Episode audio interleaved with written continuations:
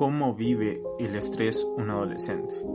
Esta es la incógnita que tiene la mayoría de personas intrigadas en este año 2021, puesto que desde el marzo del 2020 vivimos una de las mayores crisis mundiales, que es el coronavirus, y esto ha cambiado el estilo de vida de la mayoría de personas del mundo.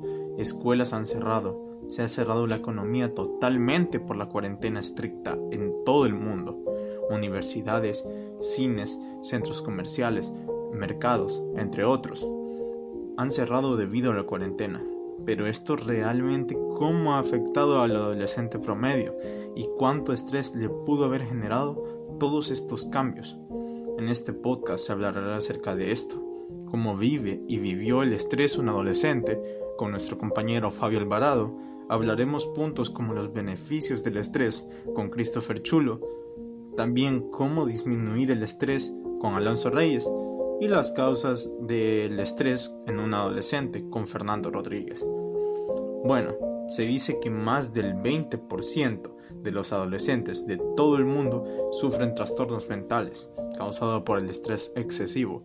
Una de las causas actuales que el UNICEF ha puesto en la vista de todos es que el cierre de las escuelas en todo el mundo ha afectado a más de 850 millones de niños y adolescentes. Bueno, aparte que su educación ha sido interrumpida, la mayoría de niños y adolescentes tienen la escuela como un espacio seguro, libre de maltratos físicos y verbales. Al quitarles esta libertad de poder ir a los centros de estudio, ellos se exponen a los maltratos a diario y esto genera mucho estrés en ellos que puede llegar hasta un punto de un suicidio o que haya severos daños mentales en los adolescentes. Bueno, para entender un poco más acerca de esto, el estrés suele ser definido como un agotamiento mental provocado por la exigencia de un alto rendimiento. Comporta situaciones que se viven como amenazantes, difíciles o dolorosas, en donde el cuerpo comienza a perder resistencia y a enfermar y por tener estrés en altos niveles puede ser dañino para tu cuerpo. Pueden causar alguno de estos efectos que son muy severos, que es la diarrea o estreñimiento, mala memoria, dolores y achaques frecuentes, dolores de cabeza, falta de energía y concentración, problemas sexuales, cuello o mandíbulas rígidos y cansancio. Y estos síntomas los sufren los adolescentes día a día bueno, según la OMS, en el periodo de un año aproximadamente, el 20% de los adolescentes sufren un problema de salud mental, como la depresión. Pero entre los efectos más comunes de la depresión entre los adolescentes son el cansancio y pérdida de energía, insomnio o dormir demasiado, los cambios de apetito, que sería la disminución del apetito o pérdida de peso, o aumento de antojo de alimentos y aumento de peso, el consumo de alcohol o drogas, que esto puede ser súper nocivo en el futuro, puesto que las futuras generaciones se irán perdiendo entre las drogas y el alcohol, y el mundo irá cada vez de mal en peor. Los adolescentes no querrán seguir estudiando, no habrá futuros doctores, contadores, policías, bomberos, y esto puede ser muy malo para el desarrollo, no solo para la vida del adolescente, sino que también para la sociedad. Por eso hacemos este podcast, para hacer ver a las personas la importancia de este problema y tratar de encontrar soluciones para que los niños y adolescentes de todo el mundo puedan ver y crecer en un espacio libre de estrés y sin enfermedades. Pero bueno, empezaremos con nuestro compañero Fabio Alvarado y con su tema que es cómo vive el estrés un adolescente. La adolescencia puede ser una etapa muy complicada y la epidemia del coronavirus la puede hacer todavía más difícil. Los cambios en tu rutina y el encierro te obligan a adaptarte a formas diferentes de emplear tu tiempo. Las escuelas han cerrado, se han cancelado eventos y hoy tienes que estar seguro en casa para prevenir que te contagies y contagies a otros con este virus. Sabemos que estás perdiendo momentos importantes y que extrañas ver a tus amigos, ir al cine o practicar, o practicar tu deporte favorito. Tenemos un mensaje para los adolescentes que se ven obligados a enfrentarse a este cambio debido al brote de la enfermedad y que no se sientan ansiosos, aislados y decepcionados. No estás solo, no estás sola. Piensa, te estás protegiendo y, y proteges a tu familia y a la población al no salir y exponerte. Sabemos que no has elegido vivir esta situación y estar encerrado o encerrada en tu casa, pero estás haciendo algo sumamente valioso y responsable. A continuación, veremos cómo la pandemia afectó a nuestros adolescentes. Hoy en día sabemos que la crisis por coronavirus ha generado importantes resonancias emocionales en los adolescentes. Concretamente se relacionan con una tendencia aumentada a experimentar síntomas ansiosos y depresivos. Este hecho se ha revelado muy importante entre los que padecían algún problema de salud mental previo. Sucede porque una parte de la población es muy vulnerable a las recaídas o al empeoramiento de su salud psicológica en situaciones de estrés, intenso. Son muchos los jóvenes que están refiriendo sensaciones de ansiedad difusas pero sugerentes a una hiperactivación de su sistema nervioso simpático, tales como inquietud y problemas para dormir, con una alteración específica de los ciclos naturales del sueño. Asimismo, los ataques de pánico, entendidos como episodios agudos de intensa activación fisiológica, también han acentuado su prevalencia. Todo ello confluye en una visión negativa del futuro y con la percepción de tener ante nuestros ojos una situación incontrolable. estas dos variables presiden intensamente los trastornos del estado de ánimo como la depresión mayor. La enfermedad por coronavirus COVID-19 puede afectar a los adolescentes de forma directa e indirecta. Más allá de enfermarse, el bienestar social, emocional y mental de muchos adolescentes se ha visto afectado por la pandemia. El trauma que se afrenta en esta etapa del desarrollo puede tener consecuencias a corto y largo plazo en su vida. Además de los siguientes pasos diarios para prevenir el COVID-19, el distanciamiento físico o social es una de las mejores herramientas que tenemos para evitar la exposición al virus y ralentizar la propagación. Sin embargo, tener que distanciarse física físicamente de alguien que amas, como amigos, novios, novias, familia o comunidad de adoración, puede ser muy difícil. Los adolescentes pueden tener dificultades cuando se les pide que cambien sus rutinas sociales desde elegir saltarse las reuniones en persona hasta usar en mascarilla constantemente en lugares públicos. Es importante que los adultos ayuden a los adolescentes a asumir la responsabilidad personal de protegerse a sí mismo y a los demás, así como apoyarlos para que se tomen el tiempo de forma segura para conectarse con amigos y familiares de forma remota. La adolescencia es una época de grandes cambios. Los adolescentes pueden sentirse particularmente abrumados cuando el estrés está relacionado con un evento traumático, por lo que expresan, expresan una preocupación o tristeza excesiva, hábitos alimenticios o de sueño poco saludables dificultad para la atención y la concentración en sus estudios. Los alumnos pueden brindar estabilidad y apoyo para ayudarlos para, sobrellevar la situación, así como facilitar el acceso a ayuda profesional y líneas directas de emergencia por casos de socorro, según sea necesario. Muchas gracias Fabio por tu presentación. Pero bueno, seguimos con Christopher Chulo y mi persona con el tema Los beneficios del estrés de un adolescente. Buenos días, Christopher. Buenos días, Armando. ¿Qué tal? ¿Todo bien? Veo que nos traes propuestas eh, de que el estrés nos ayuda.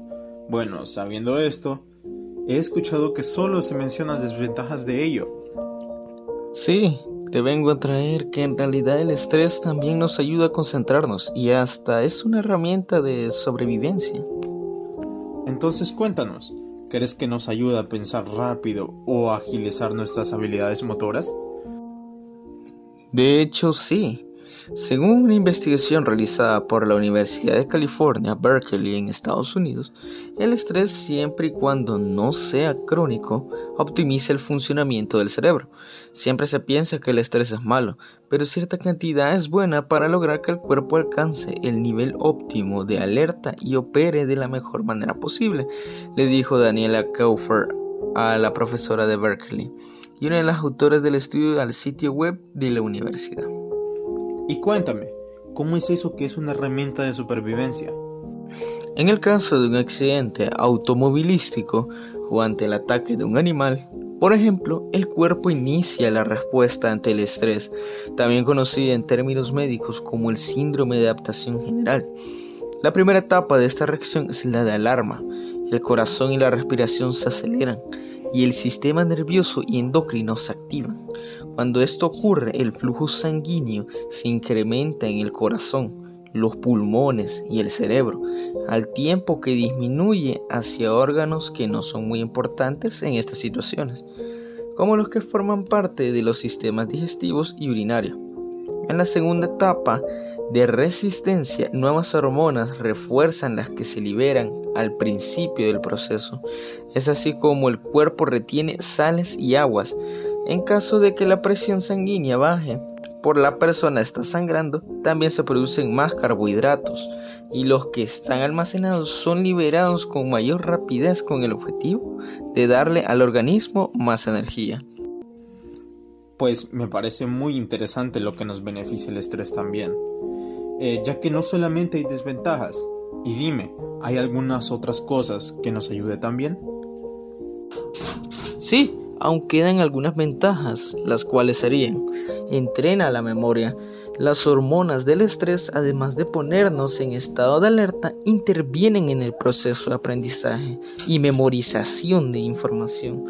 Estimula también la creatividad. El estrés se produce a partir de una situación impredecible y las situaciones inesperadas favorecen la aparición de nuevas ideas y nuevos puntos de vista. También te vuelve más resolutivo y el hecho de tener que hacer frente a una situación estresante desarrolla nuestra capacidad para encontrar soluciones eficientes al problema que se nos ha presentado. Desarrolla también la capacidad de adaptación, aprende a lidiar situaciones estresantes, nos ayuda a responder de forma más eficiente y eficaz la próxima vez que las vivimos, por lo que mejora nuestra capacidad de adaptación aumenta también la concentración. El estrés bueno nos ayuda a estar en un estado de tranquilidad, por lo que nos resulta más sencillo concentrarnos en una tarea, abstraernos del entorno y sumergirnos profundamente en lo que estamos haciendo. Y bueno, ya con esto finalizaría y te diría muchas gracias Armando por darme estos minutos con los cuales yo pude mostrar que realmente no solo hay desventajas de algo, sino que siempre va a haber una algo más allá o una ventaja. Bueno, gracias Christopher por hacernos saber los beneficios del estrés. Pero bueno, les presento a Alonso Reyes, que nos hará saber cómo disminuir el estrés.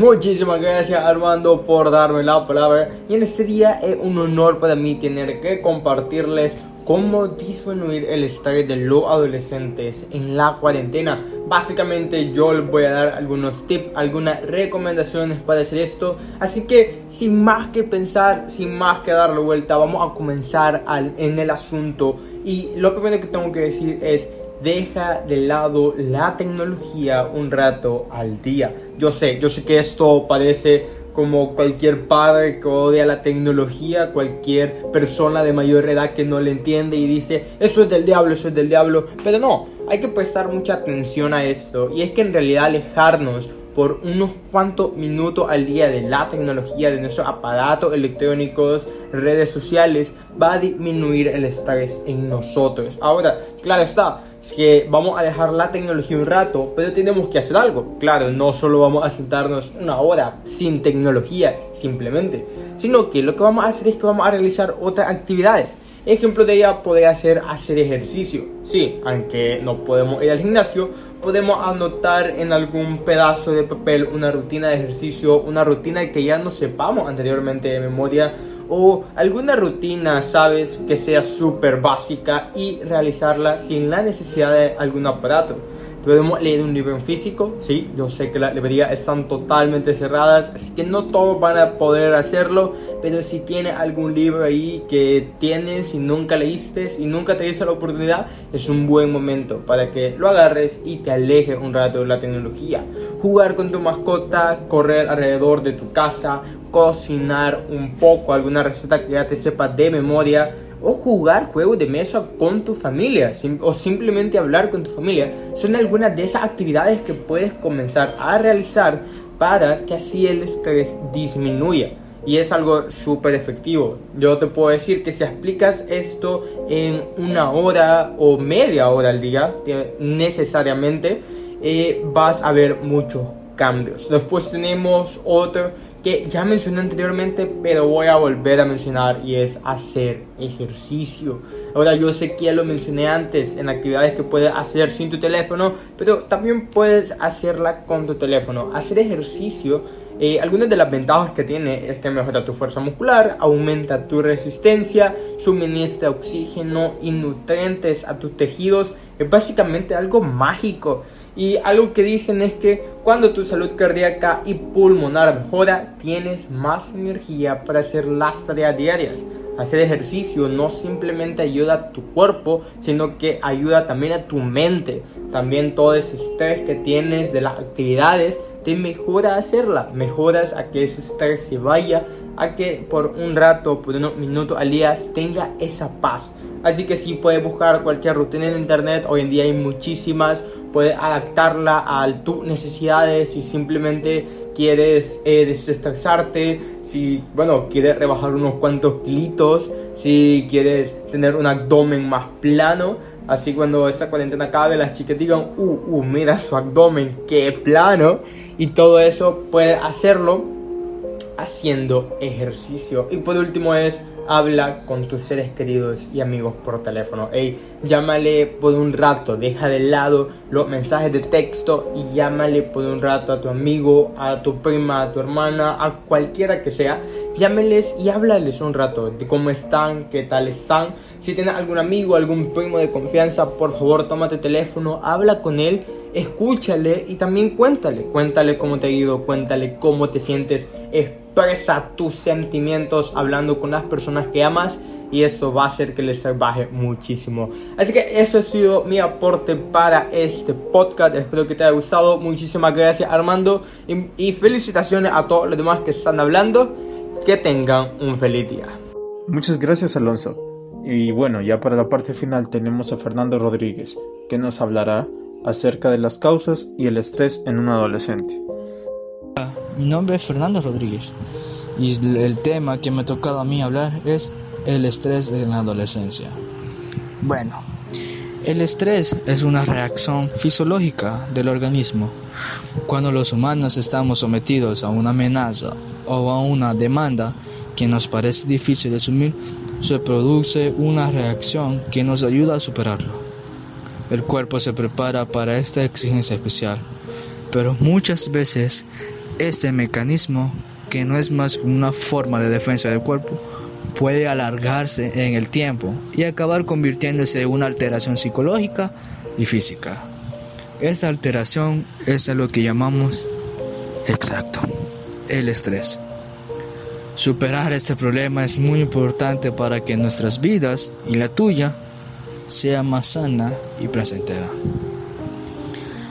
Bueno, algunos profesionales han dicho las causas que puede provocar el estrés y estos son los problemas familiares, la muerte de un ser querido o incluso de alguna mascota, la mudancia o cambio de país, el fracaso académico, el desarrollo pubertad, entre otros. Sí, exacto. La muerte de un ser querido es algo muy doloroso. Nadie quiere que se nos muera un tío o hermano o mucho menos nuestros padres, ¿verdad?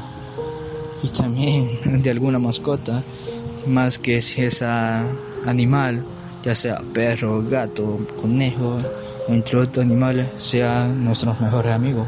Porque sí, esos animales se convierten en nuestros amigos y pues nos duele y nos caemos en depresión porque hay, hay mayorías que caen en depresión porque se mueren su mascota, porque es un ser querido para ellos.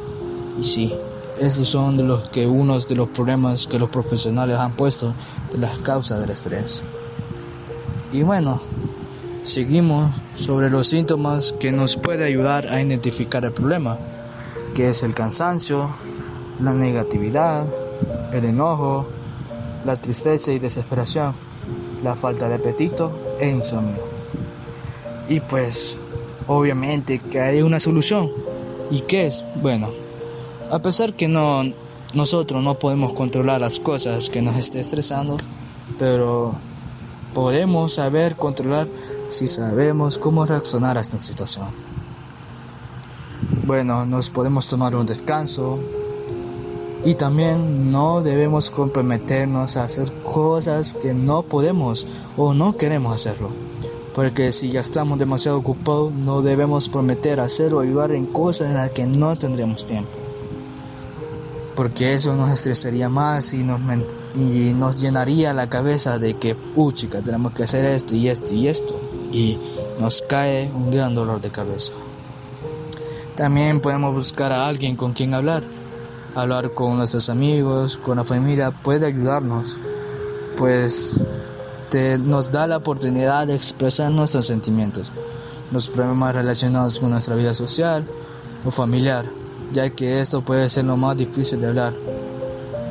Y si tú sientes que no puedas hablar con tu familia o con un amigo, habla con alguien que no esté involucrado en esta situación. Y bueno amigos, con esto terminamos este podcast. Espero que les haya gustado y que pudiéramos generar conciencia de este tema.